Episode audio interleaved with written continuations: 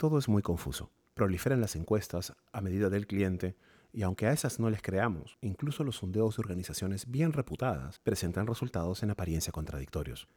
Sorpresa, no son tan contradictorios. Están todos los candidatos tan pegados y el porcentaje de indecisos es aún tan grande que nadie sabe qué cosa va a pasar en los próximos siete días.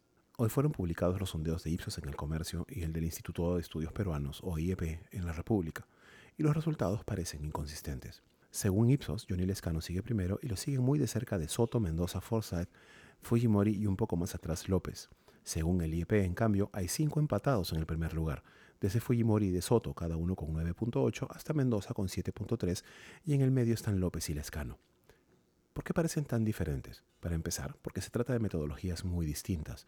En la del IEP, una persona te llama por teléfono y te lee una lista de 18 nombres, más las opciones no sé, no iría a votar y blanco y viciado puede suceder que para cuando llegas al número 12 ya se te olvidaron los primeros 8.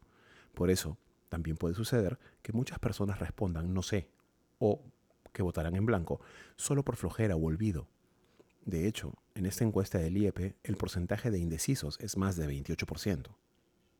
En el simulacro de Ipsos, por otro lado, te entregan en la mano una cédula de votación física, muy parecida a la que verás el día de las elecciones, con todos los nombres de los candidatos en ella. De ese modo, no tienes que recordar nada de nada.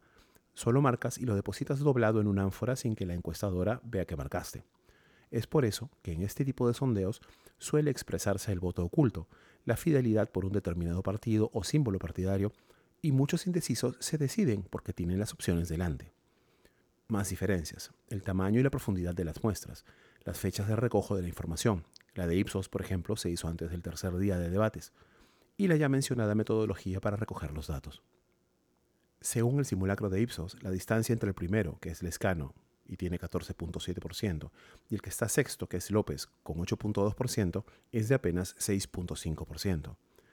Si fuera una encuesta y el margen de error rondar el 2.8, como sucede con la encuesta del IEP, estarían a menos de un punto porcentual el uno del otro.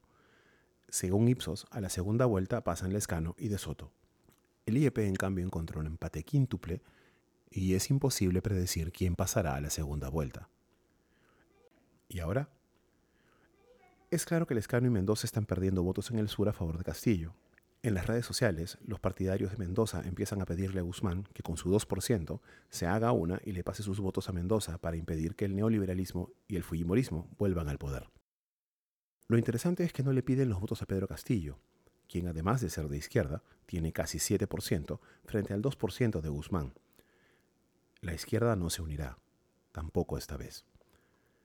Lo más probable es que la derecha se siga moviendo en bloque detrás de De Soto, como advertimos la semana pasada. Primero, porque es el que va subiendo. Segundo, porque es el que tiene menos antivoto.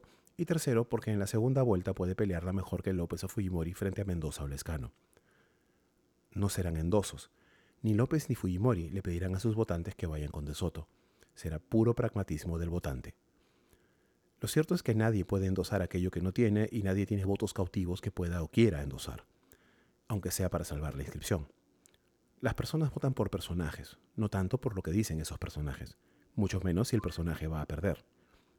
Los votos cautivos solo son de los incondicionales y en una elección en que los seis primeros suman menos del 60% de los votos, esos incondicionales son cuatro gatos.